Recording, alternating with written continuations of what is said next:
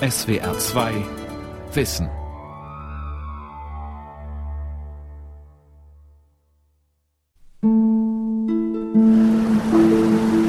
Das Denkmal für Else Lasker Schüler befindet sich nur wenige Meter vom ehemaligen Geburtshaus entfernt. Zwei graue Basaltstelen, wo auf den Innenseiten Else Lasker Schüler sich gegenseitig anguckt nach einem Foto aus den 20er Jahren. Jeweils etwa 2800 Mosaiksteine bilden das Gesicht der Künstlerin. Unten steht auf der Platte Else Lasker Schüler, mein Wärts.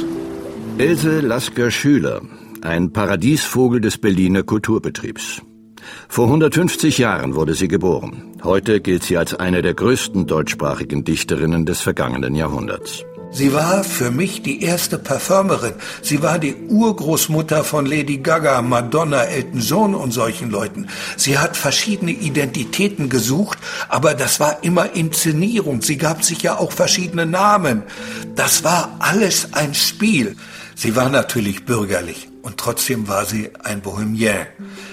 Wenn sie sich inszeniert hat als Prinz Yusuf oder Fakir mit Pluderhosen, mit Dolch im Gewande und Flöte, sie konnte gar nicht Flöte spielen, dann war das Inszenierung. Doch ihr Bohemleben nahm ein jähes Ende. 1933 musste die jüdische Autorin Deutschland verlassen.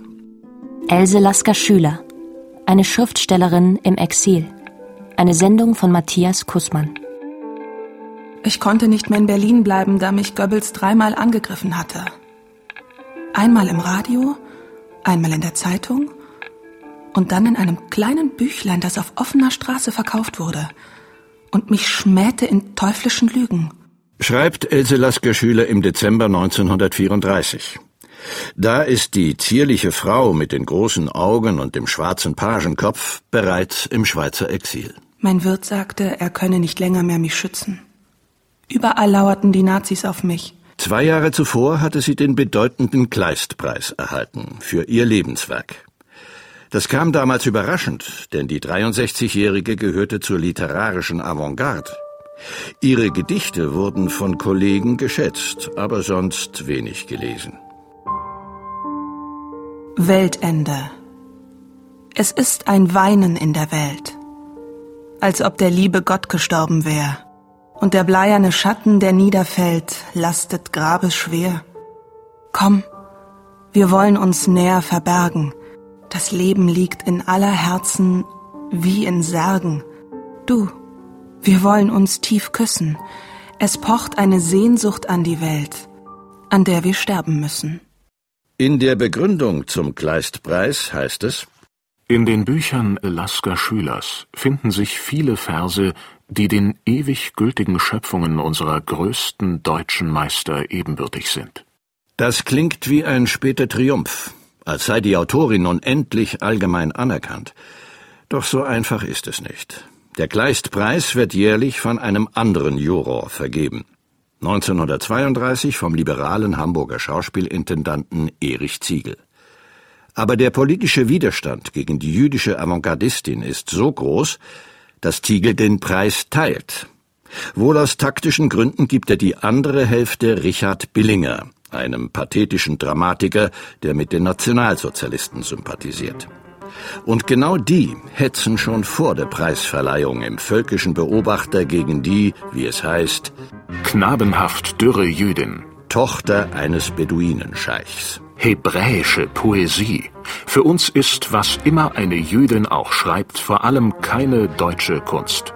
Else Lasker Schüler berichtet Freunden, sie sei auf der Straße beschimpft und geschlagen worden. Weil sie Jüdin ist? Als Reaktion auf den Kleistpreis für die sogenannte undeutsche Autorin? Oder weil sie es wagt, anders zu sein und mit bunten Gewändern und Turban durch die Straßen geht? Ich kann mir das durchaus vorstellen, sie ist sehr unbürgerlich aufgetreten. Sagt Martin Dreifuß, Experte für deutschsprachige Exilliteratur in Zürich. Sie war eine bekannte Person in Berlin und über Berlin hinaus, allein eben durch ihr Auftreten. Und ich denke, sie war durchaus und überaus gefährdet nach dem 30. Januar 1933. Adolf Hitlers sogenannter Machtergreifung. Else Lasker-Schüler flieht überstürzt Mitte April 1933 in die Schweiz. Was dem genau vorausging, ist nicht bekannt. Es ist der Beginn von zwölf schwierigen Exiljahren. In Zürich schreibt sie das Gedicht Lied der Emigrantin, das sie später die Verscheuchte nennt. Es ist der Tag im Nebel völlig eingehüllt. Entseelt begegnen alle Welten sich, kaum hingezeichnet wie auf einem Schattenbild. Wie lange war kein Herz zu meinem Mild? Die Welt erkaltete, der Mensch verblich. Komm, bete mit mir, denn Gott tröstet mich. Wo weilt der Odem, der aus meinem Leben wich? Ich streife heimatlos zusammen mit dem Wild, durch bleiche Zeiten träumend. Ja, ich liebte dich. Wo soll ich hin, wenn kalt der Nordsturm brüllt? Die scheuen Tiere aus der Landschaft wagen sich, und ich vor deine Tür, ein Bündel Wegerich. Bald haben Tränen alle Himmel weggespült, an deren Kelchen Dichter ihren Durst gestillt. Auch du und ich. Nebel, Kälte, Heimatlosigkeit. Die Verscheuchte findet sich in einer abweisenden Welt. Auch eine Liebe scheint zu Ende zu sein. Doch die Dichter, die am Schluss genannt werden, können noch auf Not und Leiden mit Poesie antworten, wie Else Lasker Schüler selbst mit diesem Gedicht voller Bilder und Klänge. Kaum war sie in Zürich angekommen, ging sie in das damals bekannte Kaufhaus Brann und hat sich einen Koffer ausgesucht. Karl Jürgens Grotzky, Mitherausgeber der Gesamtausgabe von Else Lasker Schüler. Sie war aus Berlin gekommen, hatte ihre Habseligkeit in neun kleine Taschen gepackt, so schreibt sie an einer Stelle. Der Koffer aus dem Züricher Kaufhaus wäre perfekt. Alles würde hineinpassen. Aber sie kann ihn nicht bezahlen. Selbstbewusst lässt sie sich zu den jüdischen Kaufhausdirektoren Hugo May und Kurt Ittmann bringen und schildert ihre Lage. Mit Erfolg. Sie bekommt den Koffer. Mit diesen beiden Herren als sie sich denn Jahre um ein gutes Verhältnis bemüht und die sie denn auch durch Zahlungen größeren Stils unterstützt haben und auch Bürgschaften der Fremdenpolizei übernommen haben. Trotz der finanziellen Hilfe darf man sich das Leben der Autorin im Schweizer Exil nicht üppig vorstellen. In der Herberge Glockenhof hat sie ein kleines, unbeheiztes Zimmer. Dort zeichnet sie Bilder aus ihrem friedlichen Traumreich Theben und hofft, sie verkaufen zu können, um nicht nur von Mäzenen zu leben. Oder sie besucht Behörden, die ihr den Aufenthalt schwer machen, weil sie keine Flüchtlinge im Land haben wollen. Sie erhält Arbeitsverbot, wird von Kontrolldetektiven überwacht und muss das Land immer wieder verlassen. Wenn jemand keine Aufenthaltsbewilligung hatte, und das hatte sie nicht, dann durfte er nur während sechs Monaten in der Schweiz bleiben, dann musste er die Schweiz oder sie in diesem Fall die Schweiz verlassen. So reist sie nach Italien oder Palästina, kehrt zurück und bittet um eine neue Aufenthaltsgenehmigung. In den Wintermonaten verbringt sie Stunden im geheizten Postamt oder in Cafés und Kneipen, wo sie lange vor einer Tasse Kaffee sitzt. Weihnachten feiert sie bei Bekannten, weil in ihrem Zimmer der Schnee durch die Ritzen der geschlossenen Fenster dringt. Später zahlen ihr Freunde ein Zimmer im Zürcher Hotel Seehof. Auch das ist sehr einfach, aber es hat fließend Wasser, sogar warmes. Ein echter Luxus für die fast mittellose Exilantin. Die Familie Martin, der das Hotel gehört, mag sie und hilft ihr. Ich habe eine Schiffskajüte, sehe durch zwei Fensterchen. Der Boden läuft schräg zu dem Fenster, aber einen großen Teppich haben Martins in mein Zimmer gelegt und eine Chaiselongue für mich hingestellt, da ich ja Betten nicht leiden mag. Dennoch erschöpft sie das Exil.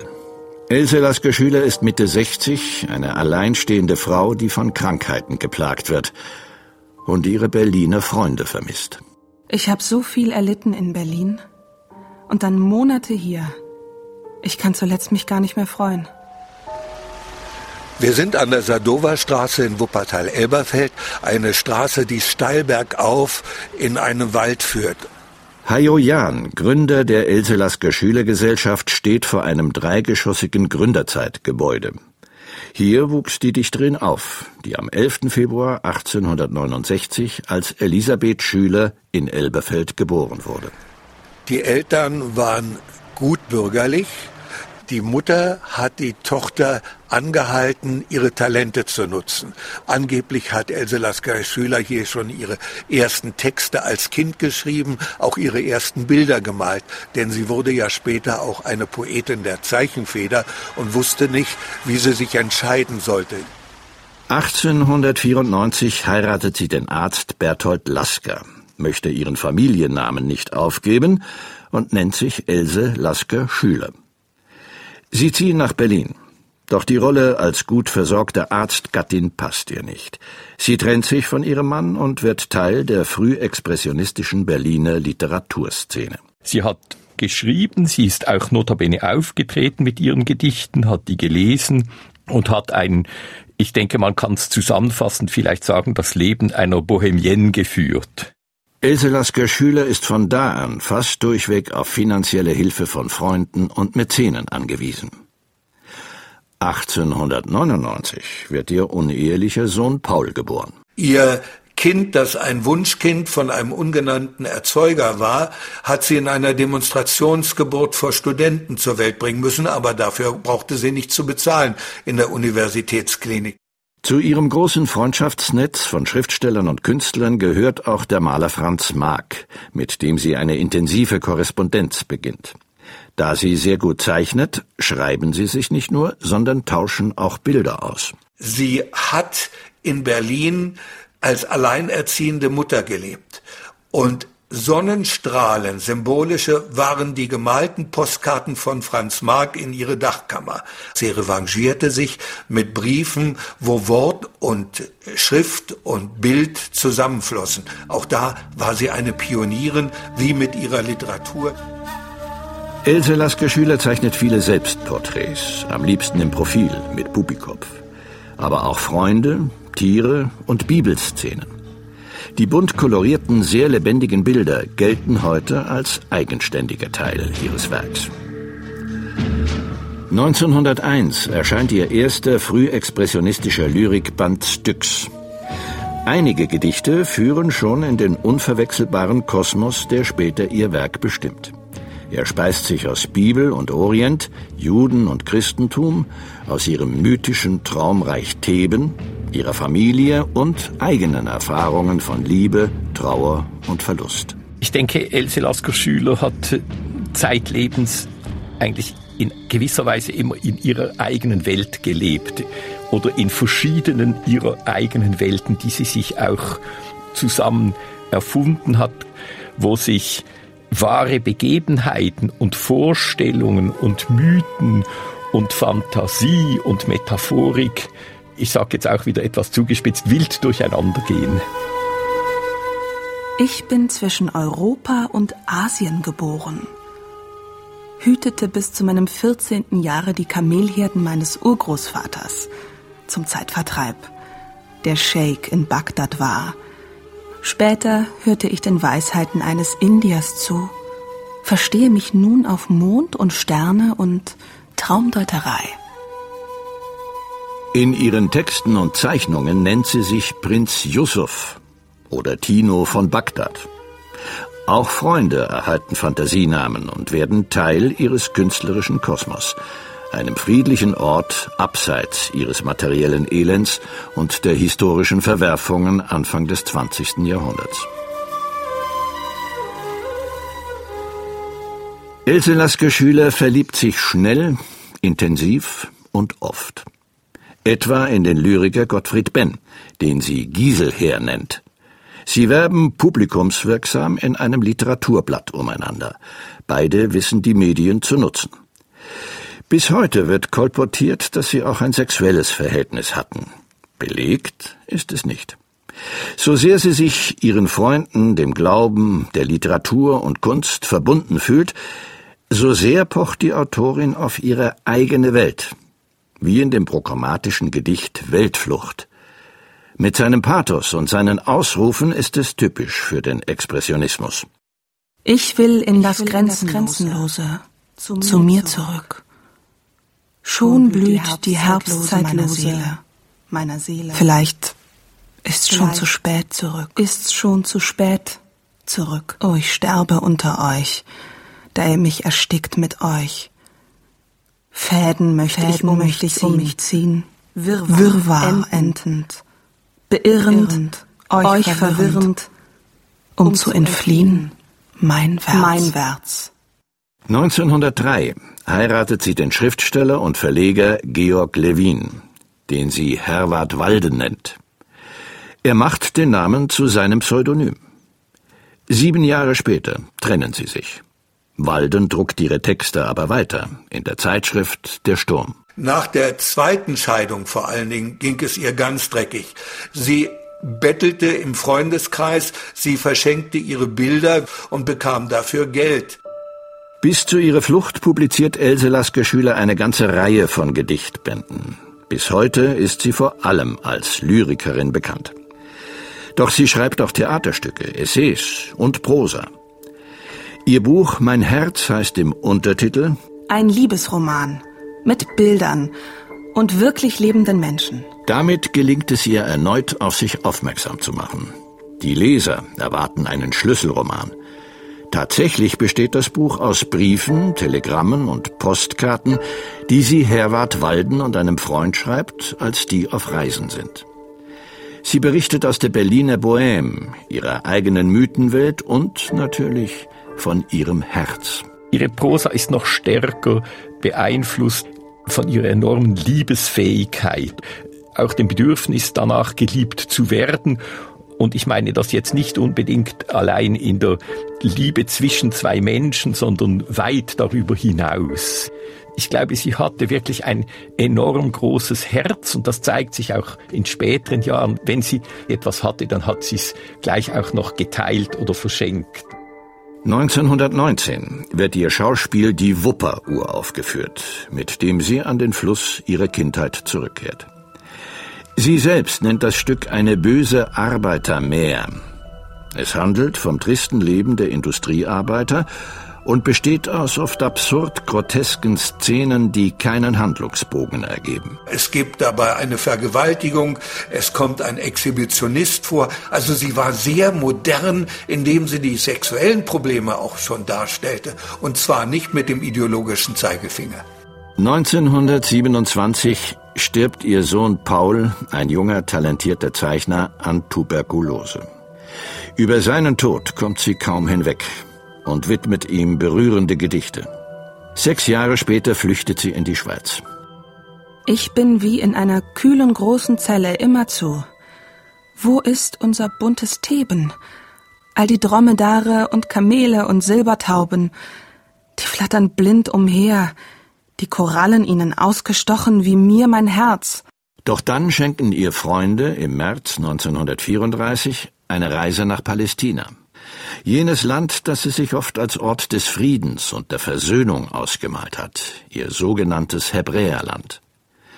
Karl Jürgens Krotzki man muss sich vorstellen, welche Faszination es für sie ausgeübt hat, nach Palästina zu reisen. Sie hat in Deutschland erlebt den Ersten Weltkrieg, danach die Weimarer Republik als eine Zeit politischen wie auch wirtschaftlichen Niedergangs. Und dann den Aufstieg der Nationalsozialisten samt antisemitischen Angriffen in Berlin. Und nun kam sie nach Palästina, um dort mit eigenen Augen zu sehen, wie die Pioniere das Land erschlossen und ein neues Land aufbauten. Wieder in der Schweiz arbeitet sie an ihrem Reisebuch Das Hebräerland. Auf ihre typisch empathische Weise schreibt sie über die Begegnung mit Städten, Landschaften und Menschen im Zauberland Palästina, wie sie es nennt. Jerusalem selbst ist klein an Wuchs. Gottes auserwählte Braut im Lande Palästina, und doch an Gestaltung so ungeheuer im Mantel ihrer lila Himmel und steinernem Schluchtenkleide, unter dem glitzernden Kronleuchter des Sternenhimmels begegne ich mit Vorliebe den Menschen Jerusalems. Die leuchtende Farbe von oben steht so gut zu ihren goldgebräunten Gesichtern. Manche Antlitze sternen schon am Tage – wie in der Nacht die wirklichen Sterne. Das Buch erscheint später im Zürcher Obrecht Verlag, was eigentlich gegen ihr Arbeitsverbot verstößt, genau wie die Lesungen oder Veröffentlichungen in der Neuen Zürcher Zeitung. Die Behörden sehen darüber hinweg, weil die Einnahmen gering sind. Insgesamt lebt Else Lasker Schüler trotz behördlicher Schikanen erstaunlich lang im Schweizer Exil. Rund fünf Jahre. Vielleicht, weil sie Förderer nicht nur im Kulturbetrieb hat, sondern auch in der Wirtschaft und Politik. 1939 reist sie abermals nach Palästina. Aber dann bricht der Zweite Weltkrieg aus und die Nationalsozialisten erkennen ihr die deutsche Staatsbürgerschaft ab. Nun ist sie staatenlos und sitzt in Palästina fest. Ilse Lasker-Schüler ist 70 Jahre alt. Ihre Gesundheit hat sich weiter verschlechtert. In Jerusalem lebt sie in billigen Hotels und möblierten Zimmern, die Mäzene oder Freunde bezahlen. Von den kargen Einnahmen durch Lesungen und Vorträge kann sie nicht leben. Wieder muss sie um Geld betteln. Zudem fühlt sie sich oft unsicher und isoliert, weil sie kein Hebräisch spricht. Dennoch gibt sie nicht auf, vernetzt sich mit anderen deutschsprachigen Exilanten und engagiert sich im Jerusalemer Kulturleben. Sie gründet einen Lesekreis, vor allem für Flüchtlinge, den sie Kral nennt. Es gab handgeschriebene Einladungskarten. Sie trug sie also in der inneren Stadt in Jerusalem selbst aus. Und sie schreibt auch sehr launig über diese Arbeit. Nun kommt wieder Büroarbeit, die Kral-Einladungen. Und ich muss Packpapier schneiden. Was auch zeigt, das Papier war knapp in Palästina und sie nahm halt alles, was zu beschreiben war. Die Arbeit für den Lesekreis zehrt an Else Lasker Schülers Kraft. Die Exilerfahrungen verändern auch die wenigen Gedichte, die sie noch schreibt. Sie sind oft dunkel, nicht mehr so bewegt wie früher. 1943 erscheint ihr letzter Lyrikband Mein blaues Klavier in Jerusalem. Er wirkt über weite Strecken wie ein Fazit ihrer Exilerfahrungen. Von Fremdheit, Not und Alleinsein. Zudem spricht sie übers Älterwerden und den nahenden Tod. Ich habe zu Hause ein blaues Klavier und kenne doch keine Note. Es steht im Dunkel der Kellertür, seitdem die Welt verrohte. Es spielen Sternenhände vier. Die Mondfrau sang im Boote. Nun tanzen die Ratten im Geklirr. Zerbrochen ist die Klaviertür. Ich beweine die blaue Tote. Ach, liebe Engel, öffnet mir. Ich aß vom bitteren Brote, mir lebend schon die Himmelstür, auch wieder dem Verbote. Doch in dem Band gibt es auch einen Zyklus mit Gedichten an Ernst Simon. Ein Beweis ihrer ungebrochenen Liebesfähigkeit. Der über 30 Jahre jüngere Pädagoge ist in Jerusalem die letzte Liebe der Autorin. Da gibt es vielleicht einen ganz einfachen Grund, wenn man sich mal ein paar Fotos anschaut. Ernst Simon hatte ziemlich exakt das Alter ihres jung verstorbenen Sohnes und die Physiognomie war ihm doch sehr ähnlich. Im Gedicht Ein Liebeslied für Ernst Simon heißt es Komm zu mir in der Nacht. Wir schlafen eng verschlungen. Müde bin ich sehr, vom Wachen einsam, ein fremder Vogel hat in dunkler Frühe schon gesungen, als noch mein Traum mit sich und mir gerungen. Belegt ist, dass sie auch schon mal vor das Haus, wo Ernst Simon, der ja selber verheiratet war und auch Kinder hatte, dass sie da im Vorgarten saß und ihn angehimmelt hatte, sehr zum Leidwesen der Ehefrau von Ernst Simon.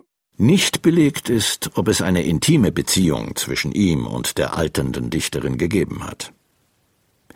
In Jerusalem entsteht auch ihr letztes Theaterstück Ich und ich, das Fragment bleibt.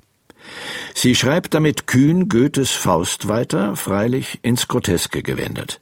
Hochkultur und deutsche Unkultur treffen aufeinander. Sie lässt darin alle Größen des Dritten Reiches auftauchen und am Ende versinken die Größen des Dritten Reiches in der Hölle und das zeigt auch, wie visionär im Grunde das Stück ist.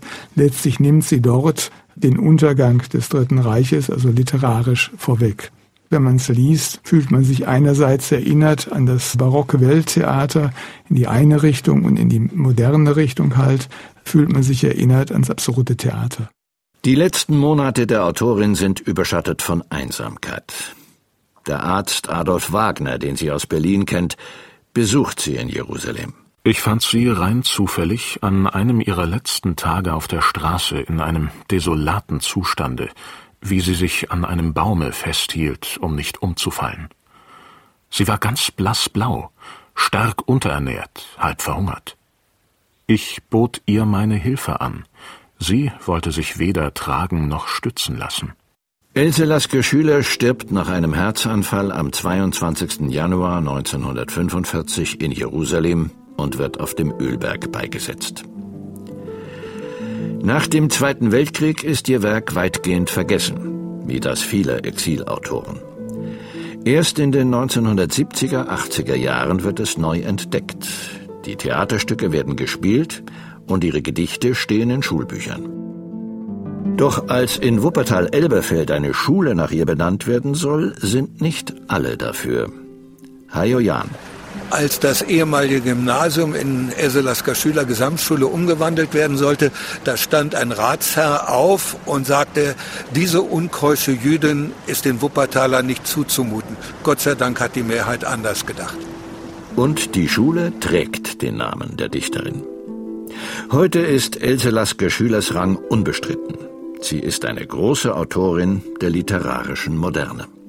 Die schönsten Liebesgedichte deutscher Sprache hat Else Lasker Schüler geschrieben. Ihre Texte sind noch heute faszinierend, weil ihre Lyrik Musik ist, weil die Texte anrührend sind. Die gehen in Hirn und Herz.